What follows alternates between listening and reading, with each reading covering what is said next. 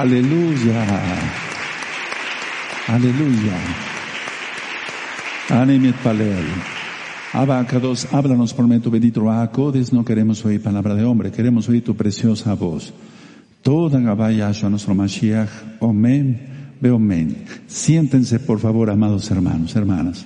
Su servidor, doctor Javier Palacios Celorio, Roe, pastor de la Keilah, Congregación Gozo y Paz, en Tehuacán, Puebla, México. En este momento están apareciendo en su pantalla los sitios en internet, internet que puede usted consultar. Hay videos, audios, apuntes en varios idiomas, libros, todo el material es gratuito. El lema en esta congregación será siempre no hacer negocio con la palabra del Todopoderoso. Vamos a ver el capítulo 5 del libro de Samuel. Primera de Samuel. Cuando empieza uno a estudiar los libros como está el libro de los Hechos de los Apóstoles, Eburot, así en hebreo, es hermoso, porque va uno descubriendo nuevas cosas, hermanos. Nunca pensemos que lo sabemos todo, porque no es así. Y vamos descubriendo cosas nuevas y muy interesantes. Capítulo 5 del libro de Samuel. Bueno, quiero hacer como un resumen primero eh, ahorita lo, leemos como tal. En sí, del, capítulo 5, del verso 1 al 5, trata de que tomaron el arca, porque la habían llevado al lugar de la batalla, cosa que no se debe haber hecho, como un trofeo de, de su conquista. Es decir, los filisteos pensaron eso. Por eso tomaron el arca como un trofeo de su conquista.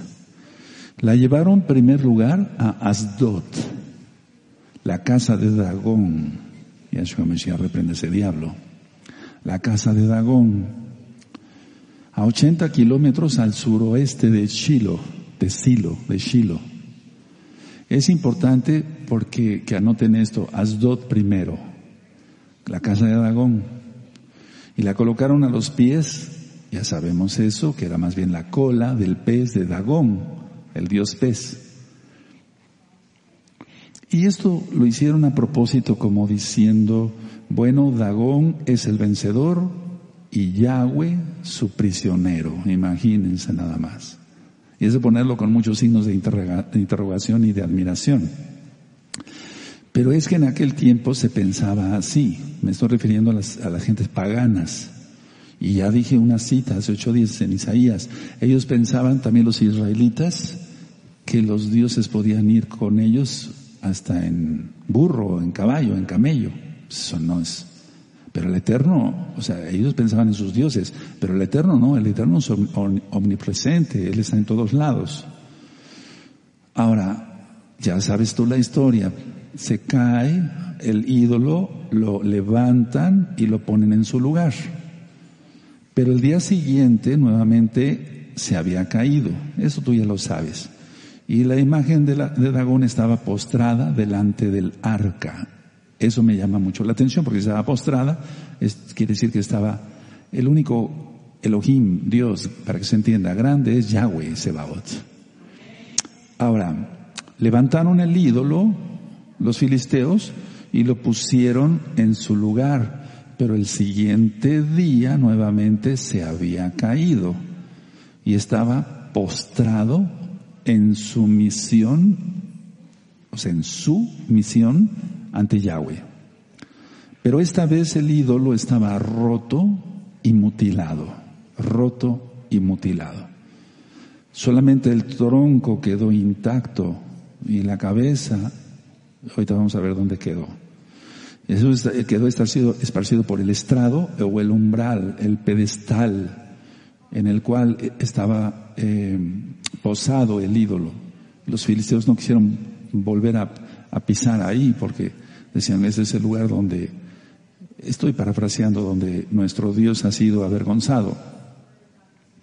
Ahora, los filisteos, decía yo, estaban tan avergonzados que estaban, fíjense nada más que ridículo, estaban tan avergonzados por la desgracia de su Dios y se rehusaron a volver a poner un pie a donde estaba su Dios.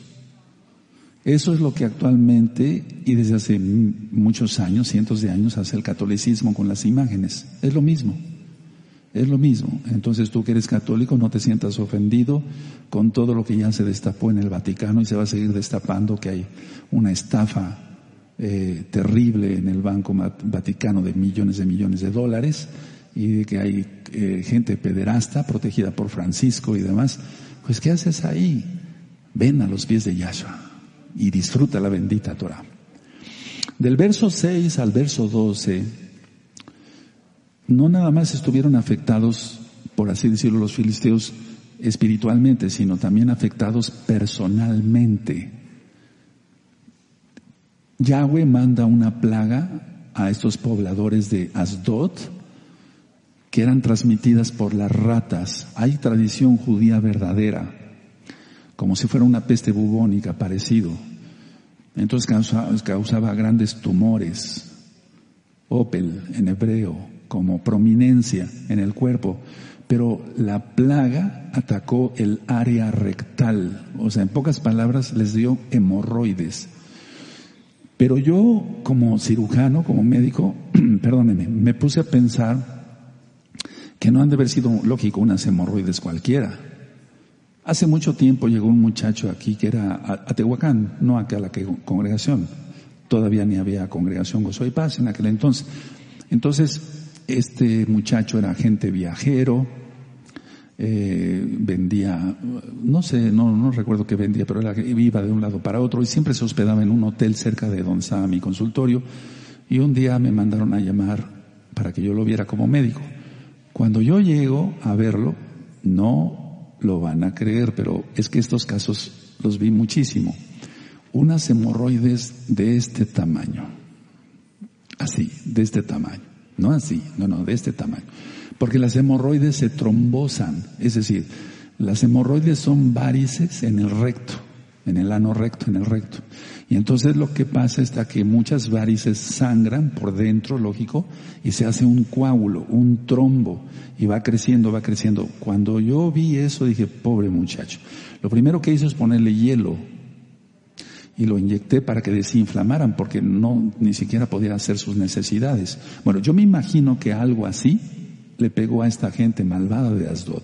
O sea, no hemorroides, pero no unas hemorroides pequeñas, hermanos, sino una trombosis rectal. Terrible. Y eso es dolorosísimo. Si unas hemorroides pequeñas duelen y arden, según me han dicho mis pacientes, muchísimo, ¿qué no sería esto? Pegaban de gritos los de Asdod. Entonces, ellos tenían tal desesperación por lo ocurrido que los habitantes de Asdod decidieron enviar el arca a Gat. Entonces, de Asdod a Gat, localizada a 59 kilómetros al sur en dirección a Israel.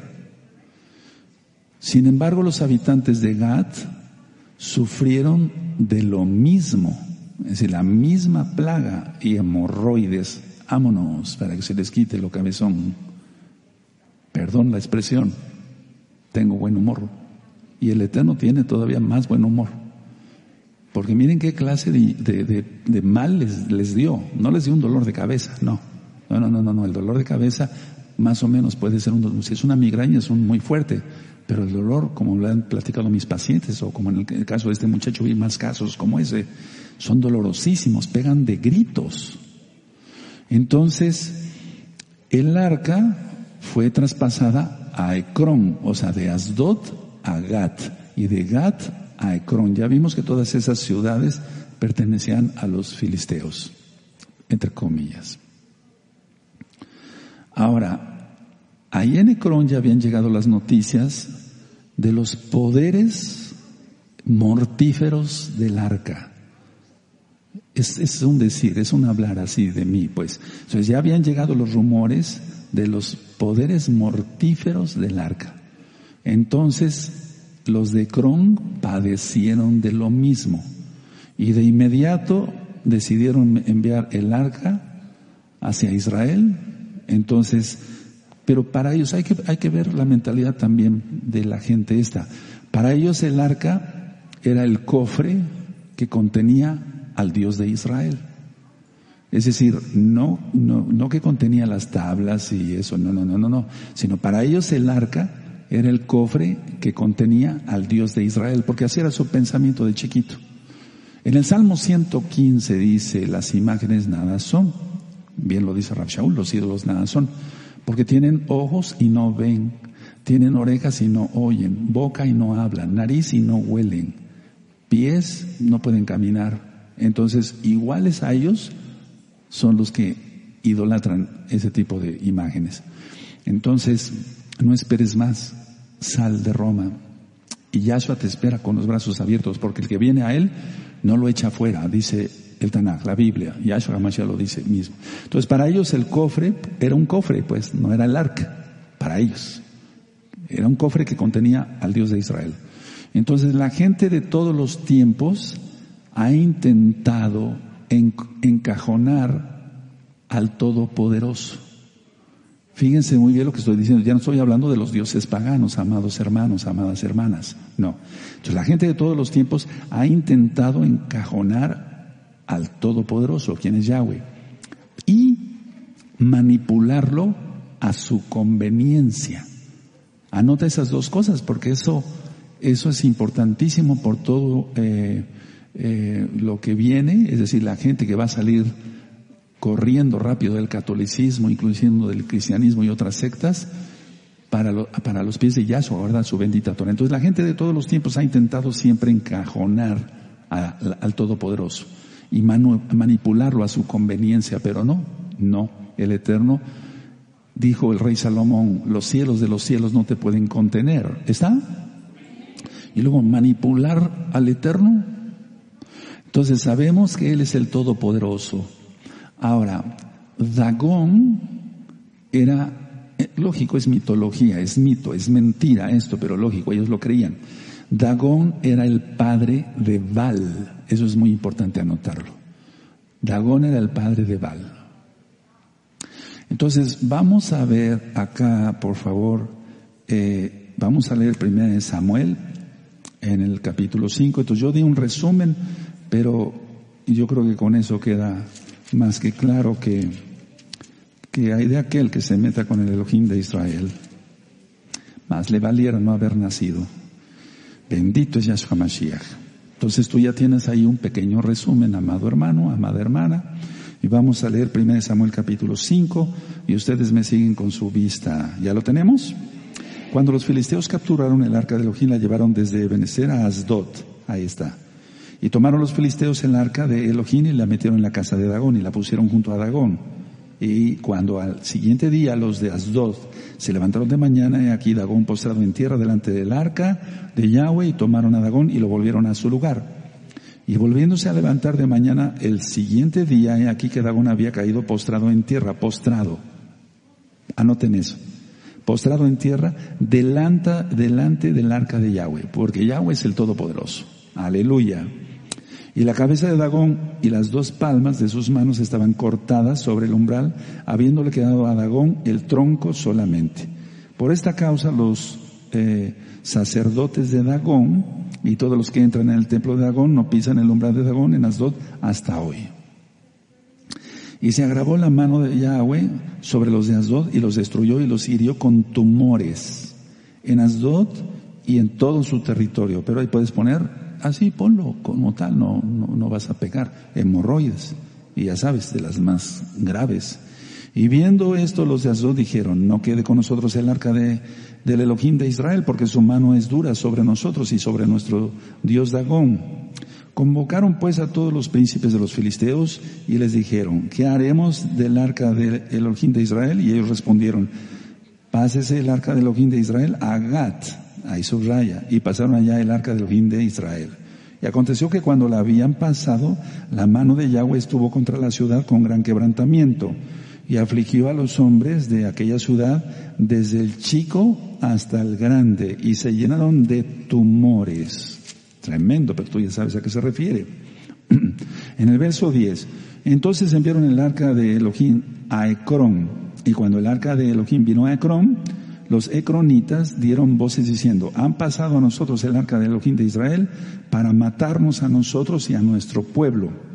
Y enviaron y reunieron a todos los príncipes de los filisteos diciendo, enviad el arca del Elohim de Israel y vuélvanse a su lugar y no nos mate a nosotros ni a nuestro pueblo, porque había consternación de muerte en toda la ciudad y la mano de Elohim se había grabado allí. Y los que no morían eran heridos de tumores, o sea, hubo mortandad. Y el clamor de la ciudad subía al cielo, gritos, gritos de desesperación. Así como en el libro de Génesis dice que el Eterno oyó eh, el clamor de la ciudad de Sodoma por los gritos de los violados, los, de los que eran violados, así en este caso los filisteos, eh, ellos gritaban de dolor. Ahora vamos al libro de los jueces, por favor, en el capítulo 16, jueces 16 y el verso 23, jueces 16 y verso 23. Perdónenme. Cuando tengan jueces 16, verso 23, me dicen un amén. Dice así. Entonces los principales de los filisteos se juntaron para ofrecer sacrificio a Dagón, su Dios, y para alegrarse, y dijeron, nuestro Dios entregó en nuestras manos a Sansón, ¿recuerdas? Simpson, nuestro enemigo. Entonces, este, este demonio de por sí ya venía dando problemas desde cuándo, o sea, Dagón. Ahora, vamos a Sofonías, por favor. Vamos a Sofonías. Anoten las citas porque ustedes después me pueden ayudar a ministrar, me van a ayudar a ministrar. Y entonces así nos vamos a ayudar unos a otros. Sofonías en el capítulo 1 y en el mismo, eh, en el verso 9, por favor. Sofonías 1, verso 9. ¿Tienen Sofonías 1? Verso 9. Búsquenlo, por favor. Eso es. Dice, asimismo castigaré en aquel día a todos los que saltan la puerta, los que llenan las casas de sus señores de robo y de engaño. O sea, el Eterno castiga. Y los filisteos eran unos enemigos terribles de Israel, terribles de Israel.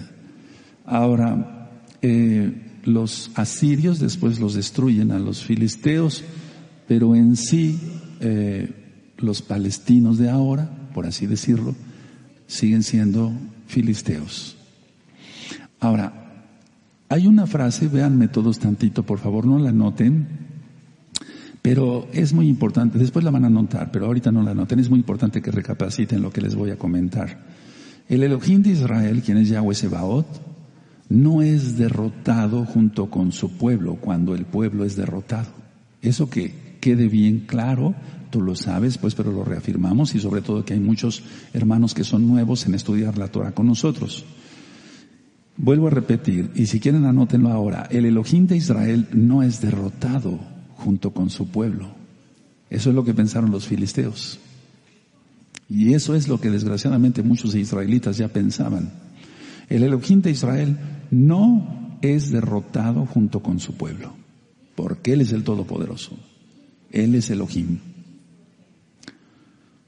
Y lo que me es que no es derrotado, lógico, junto con su pueblo, cuando el pueblo es derrotado. Y algo, como número dos, realiza nuevos milagros. Realiza nuevos milagros.